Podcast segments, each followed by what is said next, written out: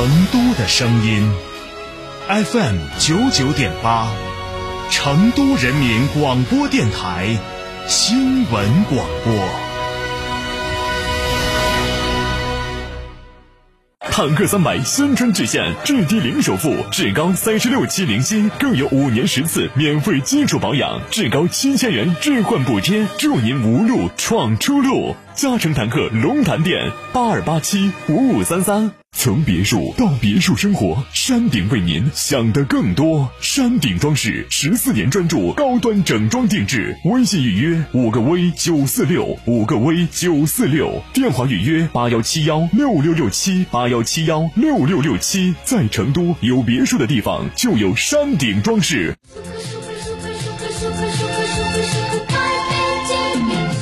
让孩子体会飞上蓝天的乐趣，就在这里！成都市广播电视台与品牌航空联合举办“一起世界”航空周丽营，一月二十五号，亲身体验真实飞机驾驶舱，培养安全意识，进入模拟舱操作飞机，全程托管，专业教研团队服务，大人还能畅玩重庆。活动详询八四三幺四五八三八四三幺四五八三。新悦 L 雷神增程电动 SUV，指导价二十三点九七万元至二十五点三七万元，超长续航，至高一千四百公里。上市锁单享多重购车礼遇，定金膨胀三千元抵一万三千元，五年或十五万公里免费质保。寻成都吉利超市八七七三七六零零八七七三七六零零。九九八快讯，来关注这一时段的九九八快讯，我是蓝霄。近日，教育部公布了新时代。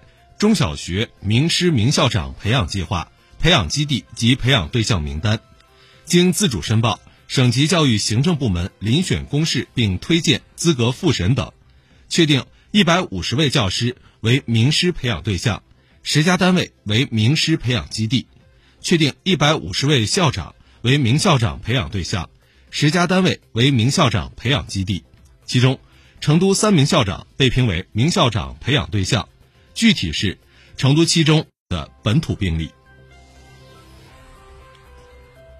为进一步做好新冠病毒感染重症病例医疗救治工作，切实提高规范化、同质化诊疗水平，国家卫生健康委会同国家中医药局，结合奥密克戎变异毒株特点和感染者疾病特征，总结前期医疗救治工作经验，组织对新型冠状病毒肺炎重型。危重型病例诊疗方案进行了修订，形成了新型冠状病毒感染重症诊疗方案。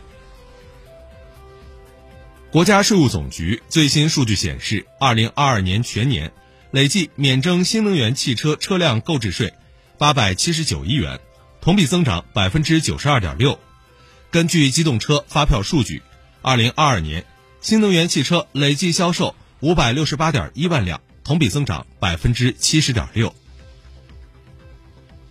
从昨天到一月十五号，寒潮对我国的影响进入本次过程最强时段。我国中东部自北向南气温将先后下降八到十二度，东北和江南多地降温将会达到十八至二十度。中央气象台发布寒潮橙色预警，陕西、山西、河北等地部分地区有暴雪，预计今明两天。中东部地区雨雪范围逐渐向南收缩。记者十三号从应急管理部获悉，当日十五时，应急管理部启动低温雨雪冰冻灾害四级应急响应。不顾国内和国际社会反对，日本政府十三号称，今年春夏之际开始向海洋排放经处理过的福岛第一核电站核污染水。日本全国渔业协会联合会。当日再次声明，反对核污染水排放入海的态度毫无改变。韩国外交部当日也表示，日方必须从客观和科学角度出发，以安全且符合国际法和国际标准的方式处理福岛第一核电站核污水。日本政府二零二一年四月决定，将福岛第一核电站内上百万吨的核污染水经处理并稀释后。于二零二三年春排放入海。福岛第一核电站运营方东京电力公司从临海的福岛第一核电站向海中修建一条长约一公里的海底隧道，用于核污染水排放，并于二零二二年八月正式开始海底隧道等工程的建设。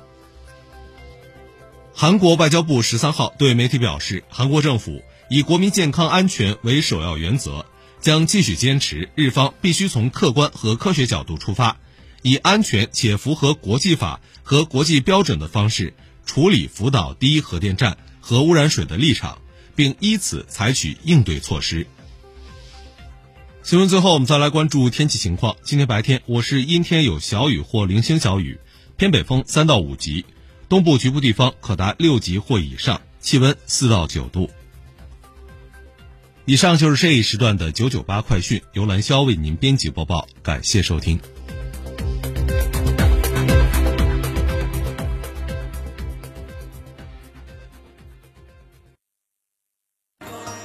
你是孩子，你曾经是孩子，不重要。今天你是家长，你是父母，你还没当过父母。没关系，我们都是子女。超级家长会，一堂父母的公开课，现在现在开播。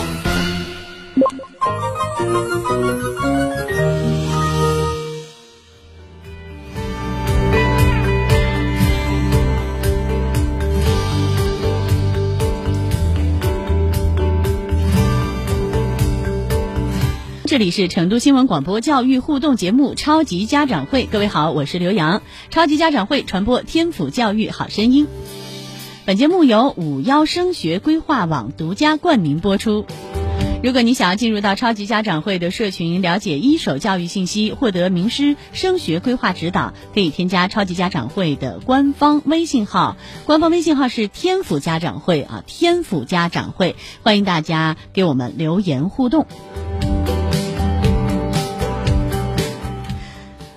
好，这学期的寒假已经到来了啊！这个寒假很长啊，有五十天的时间。那么，对于小学、初中的孩子们来说啊，这个超长寒假怎么来规划呢？怎么利用好寒假的时间呢？那本期节目我们邀请到了省教科院附中的名师来做客直播间，听一听名师如何分享，如何规划寒假。